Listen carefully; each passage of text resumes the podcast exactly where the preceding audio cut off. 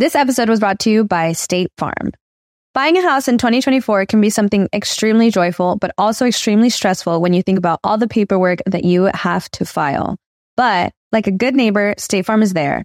That's a phrase that will help you feel good knowing that you have people who care to help you file a claim or find the coverage for the things that you want to protect. After an accident, you may be worried. Who do I call? What do you do next?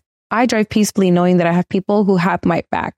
In reality, finding good insurance doesn't have to be something that is complicated to you. State Farm has options to fit your unique needs, which means you can talk to your agent to choose the coverage you need, have coverage options to protect the things you value most, file a claim right on the State Farm mobile app, or reach a real person when you need to talk to someone. Like a good neighbor, State Farm is there. With everyone fighting for attention, how can your business stand out and connect with customers? Easy. Get Constant Contact. Constant Contact's award winning marketing platform has helped millions of small businesses stand out, stay top of mind, and see big results fast. Constant Contact makes it easy to promote your business with powerful tools like email and SMS marketing, social media posting, and even events management. With Constant Contact, you'll reach new audiences, grow your customer list, and communicate more effectively to sell more, raise more, and fast track growth. Don't know much about marketing? No sweat. Constant Contact's writing assistant tools and automation features help you say the right thing at the right time every time. Plus, you can send with confidence, knowing your emails are actually reaching your customers thanks to Constant Contact's best in class 97% deliverability rate. I'm a small business owner and I believe that this is a great tool for other small business owners. In small businesses, you need to create a team. And if you're starting by yourself, Constant Contact can be the team that you need. Tackle any challenge with Constant Contact's expert live customer support. Plus, everything's backed by the 30 day money back guarantee. So get going and start growing your business today with a free trial at constantcontact.com. Just go to constantcontact.com right now. Constant Contact, helping the small stand tall. ConstantContact.com. Estás escuchando El Dolop, parte de Sonoro y All Things Comedy Network. Este es un podcast bilingüe de historia americana en el que cada semana yo, Eduardo Espinosa, le contaré un suceso histórico estadounidense a mi amigo José Antonio Badía, que no tiene idea de qué va a tratar el tema. Últimamente me han preguntado este, varias personas que qué pedo con la parte bilingüe del intro, o sea, es que, que cómo escuchan el Dolop en inglés. Este, no lo hacemos nosotros el inglés, lo hacen Dave Anthony y Garrett Reynolds. Por lo regular nada más está en plataformas de audio. De vez en cuando graban video y lo suben al canal de All Things Comedy. Y nomás busquen The Dollop. Sí. Y también en YouTube están los episodios, pero sin video, nomás con... ahí. Puro audio. Sí, puro audio. El agua con radio funcionó bien hasta que se le cayó la mandíbula. ¿En qué ojo me pongo el parche? Malditos salvajes incultos.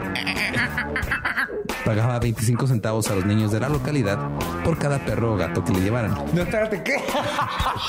El parque se hizo consciente, el parque probó la sangre, güey. Ahora necesitaba... ¿De qué se va tan... Lo bueno es que nada más te trabas cuando lees, ¿verdad? Sí, sí, sí.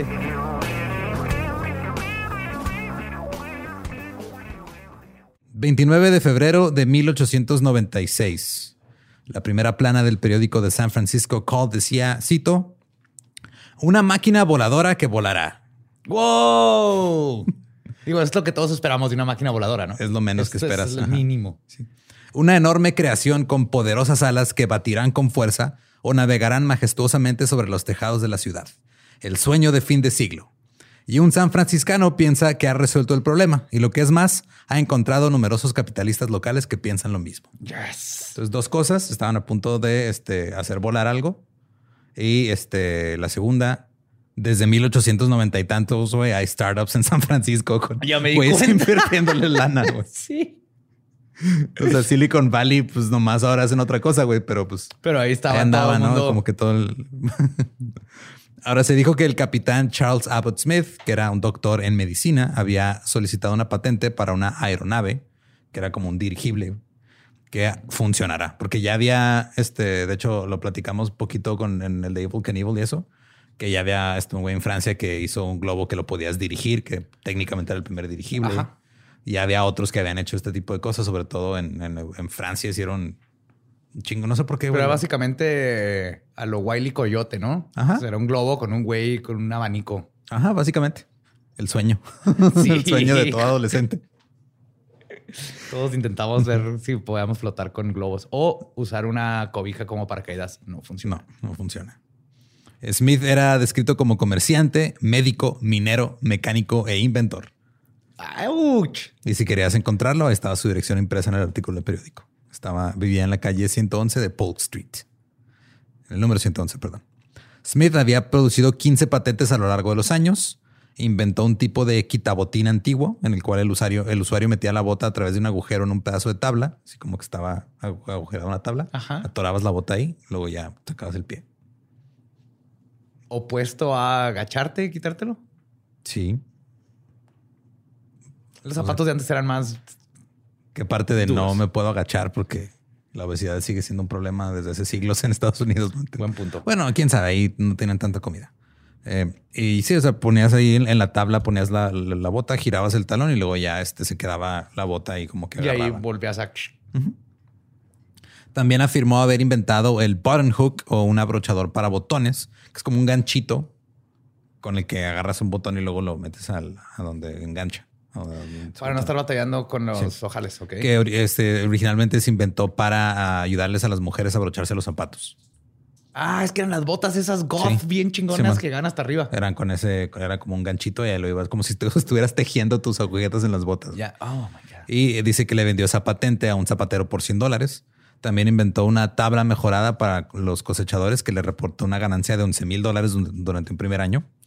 Patentó una máquina para cavar zanjas, fabricar y colocar tuberías que se está utilizando en el condado de Los Ángeles.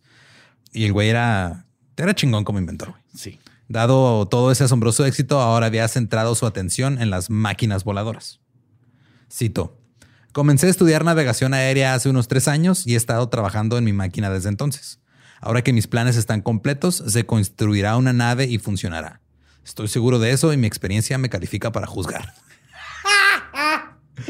Yes. Cualquier güey en Twitter que busco algo en Google. güey. Eso es lo que dicen. Sí, fuente, créeme, güey. Tengo tres años viendo eh, una página en YouTube donde dicen todo esto. Estoy calificado más que tú. Es como de repente me- me etiquetan en un meme de un güey que es experto en Chespirito porque es un güey de pelo lentes, de pelo rizado y lentes. Dicen que soy yo y ese güey es experto en Chespirito, güey. ¿Y si es experto en Chespirito? Pues supongo. Está no he visto otro. nicho, pero qué chingón. Eh, la Atlantic and Pacific Aerial Navigation Company se debe incorporar con un capital social de entre 50 mil y 100 mil dólares. Y esta compañía prometió establecer y mantener un extenso sistema de transporte aéreo, tanto para carga como para pasajeros. Ahora hay que recordar que todo esto es antes de los hermanos Wright y es antes del avión y el aeroplano y todo como y, lo conocemos. y Bernoulli. Ajá. La nave de voladora de Smith se describió como dos tubos de chapa, uno dentro del otro, el espacio entresellado y lleno de gas. La máquina parece un enorme cilindro contado- cortado en un extremo y con un cono en el otro. En la parte superior hay alas enormes y están dispuestas con cadenas y poleas para que se puedan subir, bajar o batir. Una inmensa hélice en forma de ventilador impulsada por un motor eléctrico o un motor de gasolina proporcionará la potencia necesaria y los timones conducirán. O si es un helicóptero. No, eso como una especie de avioneta, pero con las alas arriba y las alas iban a, a- a batir como si fuera un pájaro. güey. O sea, no iban a girar, no eran hélices, eran alas. sí es Wally Coyote, güey. Sí. O sea, era, era, Perfecto para atrapar correcaminos. era algo así como las, digo, pero esto era grande. O sea, eran Ajá. como las avionetas que ya después salieron, pero grande con las alas encima y luego iba, Aletear. iba a aletear como la oruga de bichos, güey, así todo mal. iba a medir 30 metros de largo Ay, güey. y 3 de alto. Podría llevar hasta 20 personas dentro. También iba a estar De hecha las de una- cuales ninguna sobrevivirá. también estaba hecho de aluminio gris plateado, lo que iba a dificultar que fuera vista durante la guerra. Porque pues, siempre estaban. es que ahí está el dinero. Claro, Ahí está el dinero. desde siempre, desde siempre. al gobierno y ya. Ve Tony Stark cómo hizo su, su lana. Contratos con el, con el ejército. Por eso siempre tuvo este sentimiento de inseguridad. güey. Ah, Por eso. Smith no era el único que trabajaba en máquinas voladoras en ese momento. El Sacramento Daily Union, el 19 de julio del o- 96, 1896, informó, cito, hay un auge en las máquinas voladoras. Se siente, y no sin una buena razón, que la aeronave práctica está literalmente a punto de ser lanzada. Su creación marcará una nueva era en el desarrollo de la civilización. Por lo tanto, esta emoción no deja de tener razón. Eran tiempos interesantes. Pues es que estaba chido, güey. O sea, no de repente veías un globo aerostático y era de, ah, mira, están volando, qué chido, yay. Y luego era, ¿cómo hacemos para mover un chingo de gente usando ese mismo principio? Todo el mundo estaba interesado en construir máquinas voladoras y a cada rato se presentaban proyectos de ley en el Congreso para fondear a quien quisiera intentar inventar una de estas. El senador Puffer presentó un proyecto de ley de 15 mil dólares para construir una aeronave sobre el principio mecánico del pez. O sea, querían que era como si nadara en el aire. Güey. Un senador Ajá. se pedía Puffer, Puffer, como ajá. los pescados. Ajá, como el pez globo. Ajá. Sí. Quería una nave Ajá. en forma de pez. Sí. No me estás contando una caricatura, Espinosa. No, este No, esto es- una caricatura. Esto es de historia, Pixar. es historia, güey. Todo esto es histórico. güey. No hay manera de planear este pedo. Esto pasó, yo solamente Ah, lo estoy compartiendo contigo y con la gente que nos escucha. No sé por qué pensaba que iba a funcionar que nadara un pez en el aire, Eh, pero bueno, el otro güey quería que le tiraran como pájaro. John Kinnersley Smithies inventó un pájaro de vapor. Tenía alas hechas de plumas reales y usaba un cilindro de motor de vapor que al subir y bajar hacía que las alas batieran. Este era chiquito, pero pensaba que lo podía replicar a gran escala. También estaba R.F. Moore, quien basó sus máquinas voladoras en el murciélago. Sus alas de aluminio estaban cubiertas con piel de pergamino y este también aletería para volar. güey. como la de Da Vinci. Está más goth.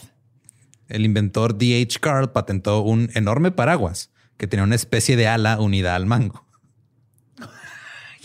Entonces el piloto inclinaría el ala dependiendo dónde, dónde quería viajar. Pero ¿Cómo te levantas? ¿Te dejas caer? Supongo, güey. O sea, Y luego llegas a Inglaterra a cuidar niños. o- Ajá. Sí, no, es que el pedo con la de Mary Poppins es que no tenía el ala para dirigirse. Ella en realidad no cayó. iba, no No. iba ahí, güey. Ella iba a otro lado. Creo que iba a Bélgica, güey. Había una patente también de un globo en forma de cigarro que sería propulsado por seis remeros con remos alados. Todos estos son expertos en aeronáutica Sí, porque llevan tres años. ¿verdad? Y son patentes, o sea, están patentados. O sea, alguien llegó y dijo que es un, es un globo así cilíndrico. Vamos a poner a seis güeyes ahí con remos. Pero lo- tiene que ser de pluma, obviamente. porque Claro, no estoy pendejo. Necesitas plumas para navegar en el aire. Eh, hu- hubo un inventor llamado Tire, de, de apellido Tire, que ideó una nave aérea que era sostenida por un montón de papalotes. Y ent- que más que nave era como un sistema de remolque aéreo, porque se le ibas a poner, se lo ponías a un vehículo y luego pues, te iba, el- los papalotes lo iban a ayudar a jalar el vehículo güey, en vez de usar caballos. ¿Te has visto, te has visto cómo funcionan los papalotes? Güey, Parten la madre esas cosas. Y lo impredecible que son. Claro, también si se los ponías a un bote, güey, pues el- el- los papalotes iban a llevar el bote, güey. En vez de al revés, que ahora es este, ahora tú surfeas atado a un bote, antes el bote te iba a. Y este también, o sea, si lo ponías en un trineo, güey, y se lo llevaba al aire. o sea. Sí, sí, eso se- funciona. Se llaman barcos veleros. Estamos hablando del aire. Este Marius Mitchell patentó el enganche de una bandada de palomas en un marco No. triangular. No, no, no, no, no, no, Sí. no, no. Alguien te lo patentaron. Esta no pasó, güey, pero lo, Ah, o sea, lo, lo remitió a la oficina de patentes.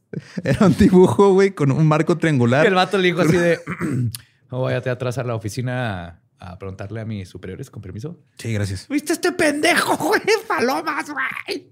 Se mamó, güey. Sí. Eh, Y, usa- y vamos a usar un halcón para asustarlas y así es como navegas, güey. Necesitamos entrenar halcones. Falta la mejor parte. O sea, era un triángulo grande, güey, porque necesitas un chingo de palomas. Porque lo que ibas a hacer es que ibas a colgar un automóvil de pasajeros de estas palomas. Ahora, durante mucho tiempo. Imagínate cómo cagar tu carro, güey. Qué cagado. Cagado del miedo, pero de, de- de ti y tú que vas dentro del carro, güey. También, porque- sí. Caca por adentro y afuera del carro. güey. Este, el- durante mucho tiempo la oficina de patentes otorgó patentes a todo tipo de máquinas voladoras sin siquiera considerar si funcionaban o no, pues porque ellos no eran expertos en navegación aérea. güey. Claro, no. Pero esta sí, esa fue de no, esta ya fue absurdo, güey. Sí, te estás mamando. O sea, el güey con los, con los remeros, ese güey tiene una buena idea. Tú, mira, mínimo los remeros, pues este, pues, ya tienen experiencia y puedes hablar con ellos. Palomas, güey, neta. No, no, no. Ahora, un par de meses después de esta primera historia que puso el San Francisco Call sobre Smith, escribieron de nuevo. Cito, el doctor Charles A. Smith está más tu- entusiasmado que nunca con su máquina voladora desde que recibió un telegrama el miércoles de Washington, D.C., informándole que se le había otorgado una patente a su dispositivo para navegar por el aire. El sábado pasado se incorporó una empresa en esta ciudad con el propósito de construir el dirigible de Smith, hacer navegar las naves aéreas y realizar negocios generales en ellas. I.J. Truman, presidente del Colombian Bank, y George T. Gadden se encuentran entre los accionistas y directores. El abogado de la empresa es M.M. Stay. Estos son hombres bien conocidos y su inclusión significa que las aeronaves son factibles. Bien. Ahora el doctor Smith dijo que su máquina voladora podía imitar a un pájaro subiendo y bajando y que podría ser conducida directamente a través de una tormenta. Ok. Eso es creer en ti mismo. Claro, güey. Digo, el Titanic era un, eh, no se podía hundir tampoco, entonces. Eh, pero pues, ¿quién, quién- quién era cualquier esta persona para discutir con un experto? Claro, aparte todavía no pasaba lo del Titanic, entonces no sabían. No. No sabían el límite de su arrogancia aún, güey. En solo unos meses se esperaba que la gente viera estas aeronaves volando por encima de sus cabezas. Y así pasó en noviembre de ese año. La gente vio cosas volando en el aire. San Francisco Call, 17 de noviembre de 1896. Cito. Se creó una gran cantidad de entusiasmo entre los residentes de las afueras de la ciudad esta noche por la aparición de lo que afirman haber sido una aeronave que aparentemente, bajo control perfecto, pasó por alto la ciudad yendo en dirección a San Francisco. O sea, era de, San Fran- de Sacramento a San Francisco. La vieron así todos pasar, güey. Dijeron, no mames, ¿qué pedo, porque pues no, Qué chingón, ¿no? Pues eso es- era completamente nuevo para ellos, güey. Esa noche había nubes Era en el cielo. Eh, en ese tiempo. llegaremos a eso. ¡Oh! Esa noche había nubes en el cielo, por lo que era difícil ver la forma y el tamaño de la nave. Pero la gente siguió las luces que estuvieron visibles durante 30 minutos mientras pasaba. Un testigo dijo, cito, cuando me llamaron la atención sobre la luz que viajaba, tenía unos mil pies de altura, que son como 300 metros. Pero a medida que se acercaba a los límites de la ciudad, se elevó probablemente a una altura de 2000 pies y giró hacia el suroeste, hacia San Francisco. Una multitud de trabajadores de la empresa de tranvías salió a observar, dijeron que escucharon las voces de la gente cantando en coro y que la canción se fue apagando lentamente en la distancia. O sea, aparentemente había gente cantando en en la aeronave. Y tú así, no, que no, miren las palomas, pendejos, palomas. GC Snyder, el capataz, dijo, por supuesto que sé que una nave aérea de alguna descripción pasó sobre este edificio a las 6.30 en punto de anoche. Yo la vi. Estaba a una altura demasiado grande para poder discernir claramente su forma, pero vi claramente la luz de búsqueda que iba apuntada directamente hacia el viento. Otros hombres dijeron que cuando la aeronave pasó sobre ellos, pudieron escuchar voces discutiendo sobre si debían o no elevarse más. Un empleado del servicio postal Telegraph vio la máquina voladora alrededor de las 9 pm en Susun Bay, que se encuentra entre San Francisco y Sacramento. Entonces, vieron, un chingo de gente vio esta madre, güey, pero nadie sabía qué era. Y escucharon gente diciendo, eh, ¿le, subimos o vamos chido? ¿Qué pedo? No, le cambien la radio. No, pongas Portishead. Pon ACDC o algo así más épico. El San Francisco Call fue en busca de otros que habían visto la nave aérea. Se informó el 19 de noviembre de 1896 que un viejo cazador de apellido Brown, que vivía al oeste del monte Tamalpais, había hablado con un periodista. Aunque creí que había cazado la bestia aérea. Casi, güey. El- en el artículo dijo, cito, ¿parezco un loco? No espero que nadie me crea la verdad. Apenas puedo creerlo yo. Es un hecho honesto que ayer por la mañana, cuando la niebla comenzó a levantarse, vi una aeronave allá arriba, a un par de cientos de pies sobre los pinos. No puedo decirles mucho sobre su forma, no se veía claramente a través de la niebla, pero vi una forma grande y oscura con algo que se movía sobre ella. No sé si vi a personas o no. Se me apareció tan repentinamente que casi me quedé atónico. Atónico, perdón. Entre afónico y atónito. Y cuando recobré mis sentidos estaba fuera de vista. Desde entonces he estado un poco aturdido y que me digas que no parezco un loco es un gran alivio. Pero sé que lo que vi fue una aeronave. Ahora, en Sacramento, el coronel H.G. Shaw de Stockton informó que estaba paseando en su carruaje cuando se encontró con la nave, pero ya en la tierra. Oh. Dijo que tenía 45 metros de largo y 7.5 metros de diámetro, con una superficie metálica lisa y tenía una punta afilada en ambos extremos.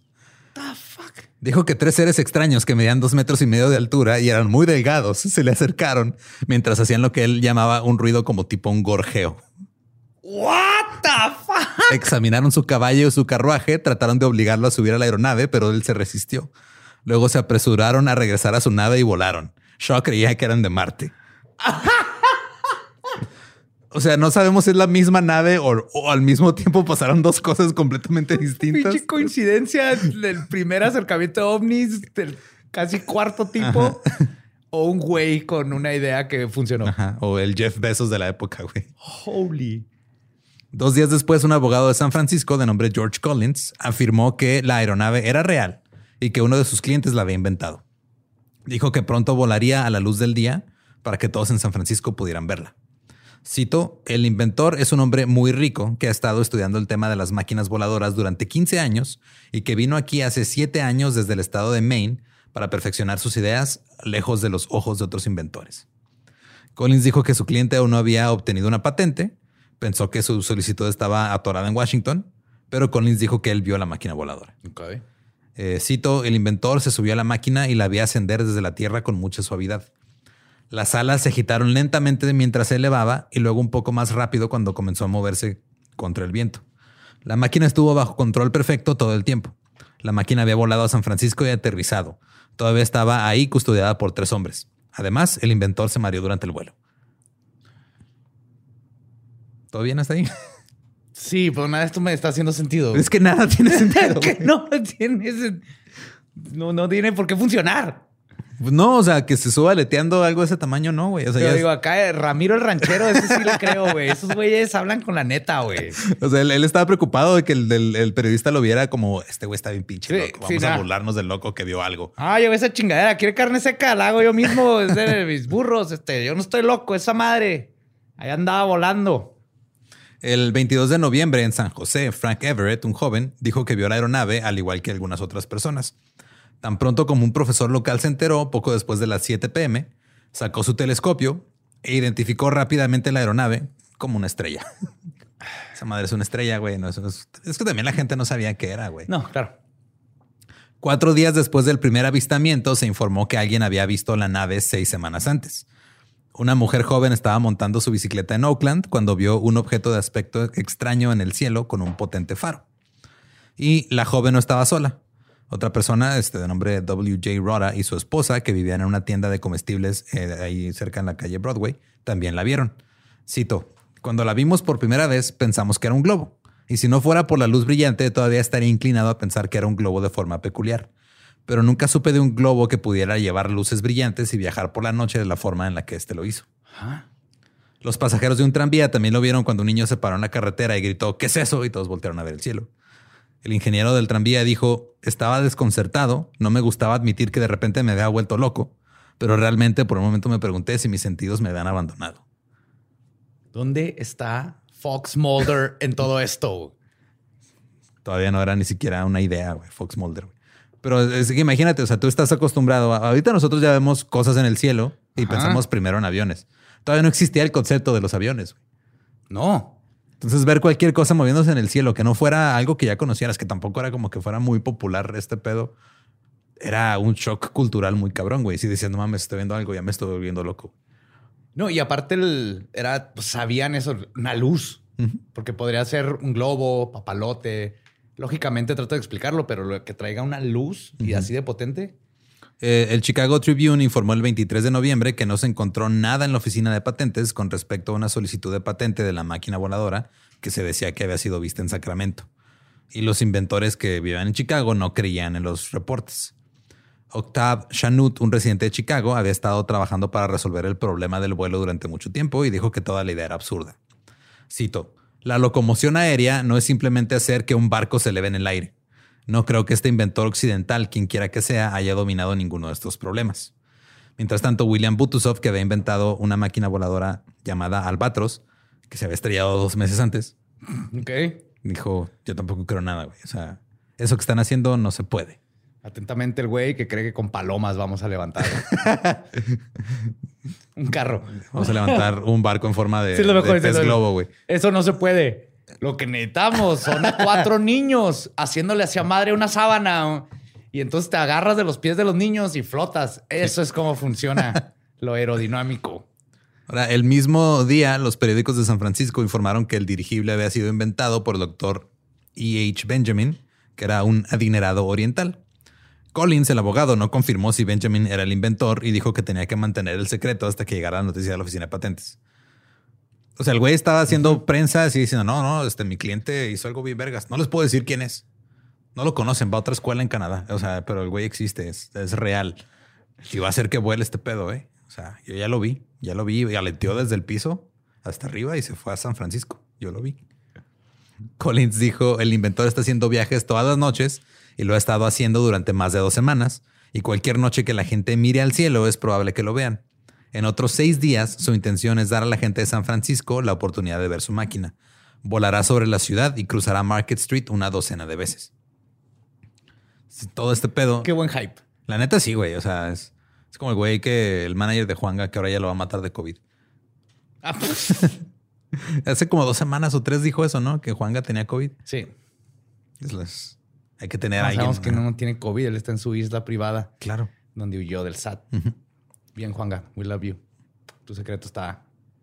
¿Estás listo para convertir tus mejores ideas en un negocio en línea exitoso? Te presentamos Shopify. Tal vez no lo sabías, pero nuestro podcast More Than Mamis es un negocio y lo empezamos por supuesto para desahogarnos y hablar sobre la maternidad, no para convertirnos en expertas de ventas y del e-commerce. Así que sí, necesitábamos ayuda para vender nuestro merch y poner en marcha nuestra tienda. ¿Y cómo suena con Shopify? Llegó otra venta. Shopify es la plataforma de comercio que está revolucionando millones de negocios en todo el mundo. Ya seas un emprendedor desde tu casa o desde donde sea, Shopify es la única herramienta que necesitas para iniciar, administrar y hacer crecer tu negocio sin dificultades. Con Shopify puedo gestionar pedidos, envíos y pagos desde cualquier lugar, brindándote toda la información y estadísticas de tus ventas al detalle. Regístrate para un periodo de prueba con tan solo un dólar al mes en shopify.com barra sonoro, todo en minúsculas. Ve a shopify.com barra sonoro para llevar tu negocio al siguiente nivel. Shopify.com barra sonoro. Con nosotros. Sí. Eh, todo esto llamó la atención del general W.H. Hart, quien vino entonces a reunirse con Collins.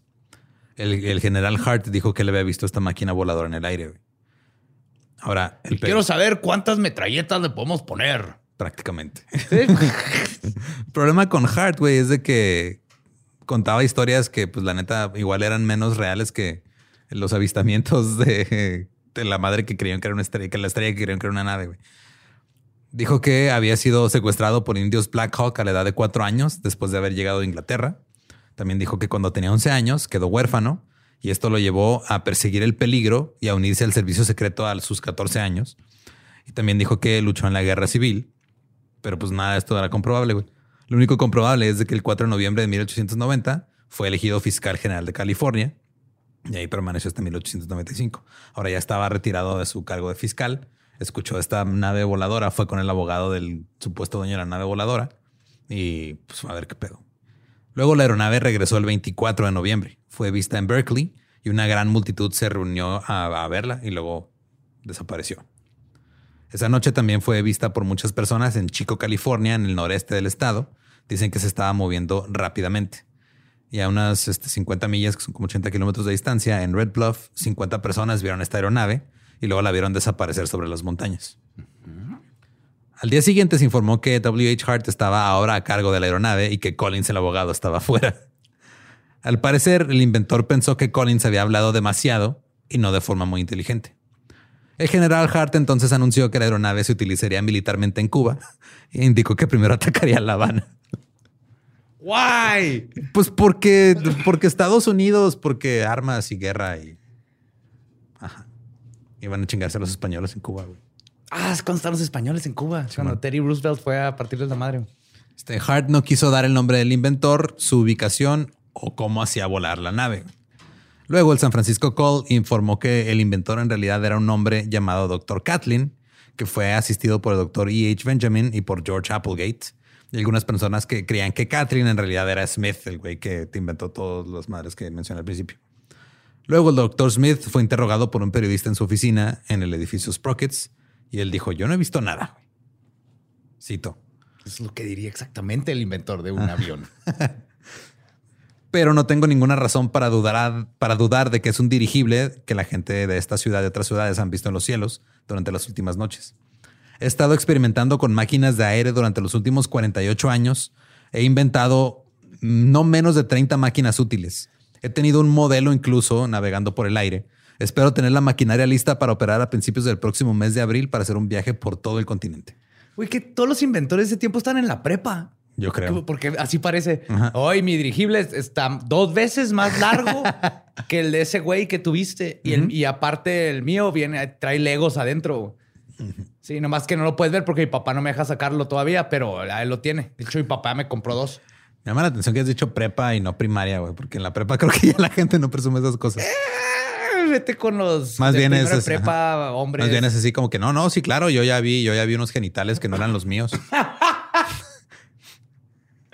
Sí, ya vi las boobies de no mi prima. Este dice, no sé quién es el inventor de la aeronave que la gente dice ver volar por la atmósfera. Cuando se presenta al público, creo que se verá que es idéntico al que yo describí. Entonces, no, yo no he visto nada, pero igual, este, a lo mejor es igual a los que yo digo que invento. Creo que se parece que como era que tenía luces, ¿verdad? Sí, luces. Luces sí, como ajá. abajo. Sí. Sí, tenía, este, era como cilíndrico largo. Ajá, ¿qué? Entonces, Tenía eh, tres güeyes de dos metros y medio la- la- que la eran de gente- Marte. La gente cantaba, ah, que Sí, sí. cantando, necesito un coro. Sí. Lucilda, tráeme un coro. Ok, ok. Sí, es, es el mío, es el mío. Luego fue el turno de Los Ángeles de ver la aeronave el 26 de noviembre y el Los Angeles Herald reportó, cito, la ahora famosa aeronave aparentemente pasó sobre la cordillera de Tehachapi y fue vista en el sur de California anoche por al menos tres personas de excelente reputación. Uno de ellos es George Smith, el vendedor de libros en la calle Second y Main. Claro, ese pinche George. Güey. Si vende libros, hay Caballero, que güey. confiar en su palabra. Sí, señor. Que insiste en que anoche vio la aeronave y sus luces mientras se encontraba en un tranvía de Pasadena. Perdón. Eh, Walter F. Parker, secretario del alcalde Rader, insiste que vio la aeronave mientras miraba las estrellas. Y Robert Kern, el conocido posadero, también agrega su testimonio a la credibilidad general de los informes realizados. Ninguno de estos caballeros mira el vino cuando es tinto, por lo que sus historias no necesitan una declaración jurada. O sea, en resumen, estos güeyes estaban sobrios Ya, y son confiables. ya, básicamente. Sí, eso es. Son los tres güeyes que no pistean en todo el pinche pueblo. Entonces, esos güeyes siempre es el que le preguntamos. Sí, vieron algo y, Ajá. ajá, y los tres lo vieron, entonces ya tenemos quórum. Una característica notable de todas las historias es que las luces se vieron todas al mismo tiempo y cada individuo describe exactamente lo que vieron los demás. Luces triples bailando en zigzag y moviéndose en líneas paralelas de noreste a sureste. ¿Qué está pasando aquí, Espirosa? Te digo que o era, o sea, eh, o era un ovni, o era un güey con un dirigible secreto, o eran ambos y la gente estaba reportando como si fuera lo mismo, güey. Vinieron los, los aliens, güey, así que supiste que los pinches changos van a amarrar unas palomas. Yo tengo que ver eso, güey. Vamos a ver eso. güey. El 3 de diciembre, el profesor Samuel Langley, secretario de la institución Smithsonian, quien se decía que era la única autoridad reconocida en navegación aérea, dijo que todo esto era falso. Aunque solo había leído informes de los periódicos, estaba convencido de que no había nada de verdad en las historias publicadas.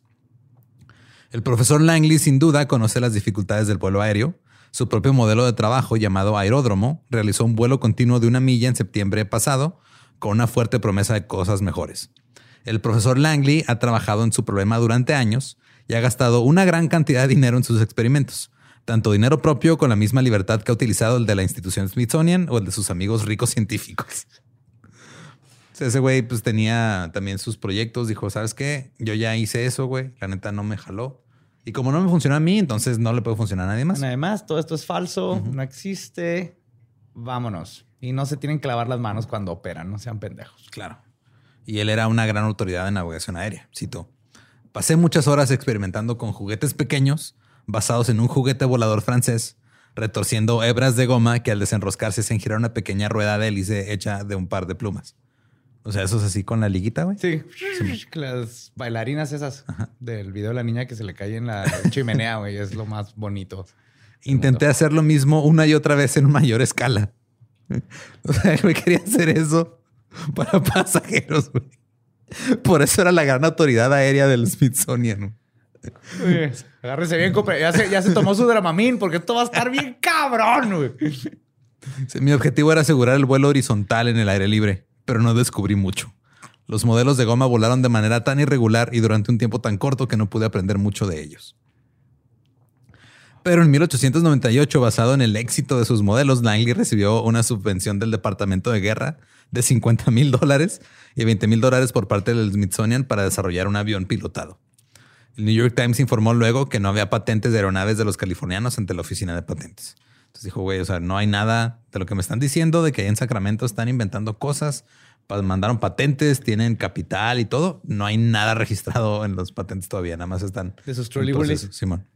El 10 de enero de 1897, el general Hart dijo que dos de las tres naves construidas por su cliente estaban ahora en Cuba, preparándose para atacar. Era como el Don Quijote de la época, este güey. Sí, ya me di cuenta. Dijo que en cualquier momento esperaba oír hablar de un ataque aéreo contra las fuerzas españolas en La Habana. Coño, ¿qué es eso? Eh, Son chingo de palomas. Venancio, saca las postas. Pero este, no hubo ningún ataque con aeronave en Cuba. Luego, en febrero, se vio una aeronave sobre Hastings, en Nebraska, y en abril sobrevoló Kansas. O sea, ya no estaba en California, nada más andaba por todos lados. Por alguna razón, estos informes no están recibiendo tanta atención como los de California. Luego fue visto por todo el medio oeste, pasó por Il- Illinois, por Indiana, por Iowa, por Iowa, perdón, Wisconsin, Arkansas, Luisiana y luego llegó hasta el norte de Texas. Entre los que informaron haber visto las luces en Chicago se encontraba Max Christianson, Joseph Starsevich y El Wickert, un empleado de la farmacia. Eh, pasó sobre Chicago y se dirigió al este y decían que tenían una extraña luz verde que fue vista por miles de personas. Verde. Ajá. O sea, ya han reportado tres luces que se mueven en zigzag. Han reportado una luz verde. Han reportado un chingo de cosas diferentes, güey. ¿Qué what the fuck? Esa misma noche en Lake Mills, en Wisconsin, fue vista por muchas personas. Fue visible por más o menos 10 minutos, luego desapareció detrás de unos árboles. Y luego en Wausau, en Wisconsin, unas 50 personas vieron una aeronave que también tenía luces y esta tenía forma de huevo. What? Están viendo un chingo de cosas diferentes, güey. Y también están viendo todos los ovnis que existen, güey. El de cigarro, el de huevo. Más falta el platillo. Pues fue el que se encontró este güey en el bosque con los güeyes de dos metros y medio que se lo querían llevar. El 13 de abril se informó que miles de personas en Chicago observaban los cielos todas las noches. Y luego aproximadamente 10 mil personas vieron una luz blanca en movimiento que brillaba mientras corría por el cielo. 10 mil. Sí. Algunos dicen que era la- igual nada más era una estrella fugaz y que la gente estaba demasiado atenta al cielo esa noche por todo lo que estaba pasando. Ajá. O tal vez era un ovni, güey. Ajá. El 10 de abril de 1897, el St. Louis Post Dispatch publicó una historia de un tal W.H. Hopkins que se encontró con una aeronave en tierra de unos 6 metros de largo cerca de Springfield, Missouri. Tenía tres grandes hélices y estaba tripulada por una hermosa mujer Una. desnuda y un hombre barbudo también desnudo. Yes. Era la mitad de ABBA. en, su, en su tour por completar la banda. güey. Este Hopkins trató de hablar con ellos y les preguntó de dónde venían. Finalmente, Suiza. puede ser, güey, porque dice que ambos intentaron con cierta dificultad comunicarse, pero no les podía entender. Oinsin.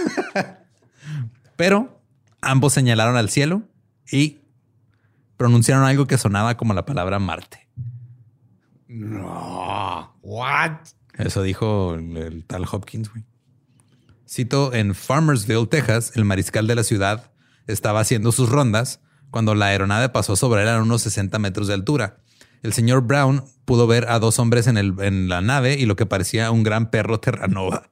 Estaba lo suficientemente cerca para escucharlos hablar, pero no podía entender su idioma. Me encanta que supo específicamente qué perro era, güey. Terranova, güey. Sí, o sea, era un perro grande, güey. Estaba ahí con dos personas a los que no entendía qué están diciendo y iban 60 metros arriba de él. Y era el, el quarterback de la ciudad. Era el. no, Antes tenían gente que te tirando pases todo el día a gente para que estuviera siempre alerta. eh, mientras tanto, el New York Times comenzó a burlarse ya de todo este asunto. Cito: Esa aeronave es visible todas las noches para los corresponsales en todas partes de Illinois, Wisconsin, Michigan, Indiana y Iowa. El viajero aéreo, evidentemente, es un cerebro de alto desarrollo, pues existe en una docena de lugares a la vez y tiene una apariencia diferente en cada uno. Si la aeronave persiste, chocará contra sí misma y sufrirá heridas graves. Ah, New York Times. Mira, sigue siendo un medio confiable. Sí. pero Digo, todo- todos los medios también se equivocan. No se pierde la ironía. No. Aún así, los avistamientos continuaron. The Daily Herald, el 16 de abril de 1897, reportó en Dallas, Texas, eh, cito, Dallas esta noche oscila entre la ciencia y las revelaciones sobre la aeronave. Pasó al norte de esta ciudad esta noche a las 8 en punto. Fue presenciada por cientos, incluidos hombres como el juez A.T. Watts y el doctor R.C. Kopesh, quienes lo describen como a solo 60 metros del suelo y similar a la aeronave vista en diferentes partes del país. Luego, el 17 de abril de 1897, sucedió una tragedia. Un periódico informó que a las 6 de la mañana, los ciudadanos de Aurora vieron aparecer la aeronave y sobrevolar la ciudad con bastante lentitud. Luego comenzó a caer y chocó con, cito, la torre del molino de viento del juez Proctor. No. Se hizo añicos con una terrible explosión, esparciendo escombros sobre varios acres de tierra, destruyendo el molino de viento y el tanque de agua y destruyendo el jardín de flores del juez. No, su jardín de flores. Su esposa lo va a matar. Se supone que el piloto de la nave era el único a bordo y aunque sus restos estaban gravemente desfigurados, se ha recogido lo suficiente para demostrar que no era un habitante de este mundo. ¿What? Eso dijeron, güey, vieron algo estrellarse contra el molino del Pues juez. es un Roswell en los Ajá. 1800, finales Ajá. de los 1800. Simón. Lo que más risa es que el- sus restos están desfigurados. Nomás quédate en restos. Ya son Pues sus sí. restos, no es su cuerpo. Es Ajá. los Pero es que digo, o sea- que encontramos estaban como madreados. Ajá, digo, entiendo el querer decir, ok, va, pues ponle que encontraron una pierna, güey, pero ya la pierna no parecía una pierna, ya estaba desfigurada. Pero no en este mundo. pero eran suficiente para demostrar que no era un habitante de este mundo. Un marcador histórico en el cementerio de Aurora dice, cito, este sitio también es conocido por la leyenda de que una nave espacial se estrelló cerca en 1897 y el piloto muerto en el accidente fue enterrado aquí. Ahí Eso- está. Ahí está todavía, güey. Ese, pedo- ese pedo, tú vas al cementerio de Aurora y está todavía ese pedo. ¿Y nadie lo, es- lo ha exhumado? Supongo que no. ¿Por qué? Pues porque no todos piensan como tú, José Antonio. ¿Qué más va a hacer? Nada volaba en ese tiempo, güey. Y alguien puso un pinche molino ahí en medio de la nada. Que eso es lo más cagado, güey. Era lo, te que era lo más alto en todo el pinche pueblo. Y ahí va el güey a madres. Es como cuando nada más había dos carros, no me acuerdo qué ciudad también chocaron. En Chihuahua pasó, güey. Aquí en Chihuahua, capital. Fue como el güey más rico de la ciudad con el alcalde y chocaron. Luego, después de abril, las historias de aeronaves se desvanecieron lentamente y ese fue el final. Muchos creen que estas aeronaves fueron los primeros avistamientos masivos de ovnis en la historia de Estados Unidos. Pero el autor Allen Danelek escribió una- un libro en el 2009 que argumentaba que estas naves fueron construidas por una persona desconocida y financiadas por un inversionista adinerado y que todo se mantuvo en secreto en caso de alguna falla y que esto nada más era un prototipo de un dirigible para pasajeros. A ver, Espinosa, ¿qué tiene más sentido, güey? Un güey con una armada de naves que se vieron en todo Estados Unidos. Que mantuvo secreta y no hay rastro alguno, no hay evidencia alguna de todas esas naves, hasta los Wright que ya empezaron a volar, o ovnis extraterrestres, Mira, la que neta, están sucediendo ahorita y que ya Tom DeLong dijo que son de veras. Claro, o sea, es que les faltaba un Tom DeLonge, güey, que les dijera Yes. Aliens exist en esa época, güey. Es que no estaban pensando en eso. O sea, ponte, güey, es- esto es antes de Roswell, y antes de todo este pedo. Y, y era, estaba todo este hype de, ah, estamos haciendo, vamos a hacer un dirigible, un Zeppelin, y antes de que se quemen y se haga un desmadre, este, y, y va a estar bien chingón y vamos a poder volar y todo. Y luego vieron algo en el cielo, güey, y era la única referencia que tenían. Igual lo asociaron con esa cosa y ya, güey. Sí, pero es curioso lo que decía Jack Valley, ¿no? De que tal vez es, es psicológico y, y en esos tiempos lo que más ve, o sea, como lo podía escribir su cerebro era, tenía hélices Ujú. y habían unos güeyes, pero no hablaban el idioma. Ajá. Porque no se podían imaginar algo más futurístico que no fue hasta en los 60 donde empezamos ya en la era del espacio. Ujú. Son ovnis, no queda duda. Eh, también No explica. que discutir aquí. El autor también explica, este, basándose en la tecnología de la época, cómo podría haber funcionado un dirigible de este tamaño. Eh, y dice que el inventor tal vez estaba realizando breves vuelos de, de prueba de oeste a este. Que va, o sea, te- tengo entiendo que chingón, vuelas poquito en California, güey, unos Sí, días, pero como vergas llegas hasta Wisconsin. Sí. Y aparte, ¿cuál, cuál era su intención cuando Ajá. aterrizó para tratar de meter un güey al... Quiero que me explique eso. También afirma que los vuelos terminaron abruptamente en abril porque este, esta nave de prueba se estrelló.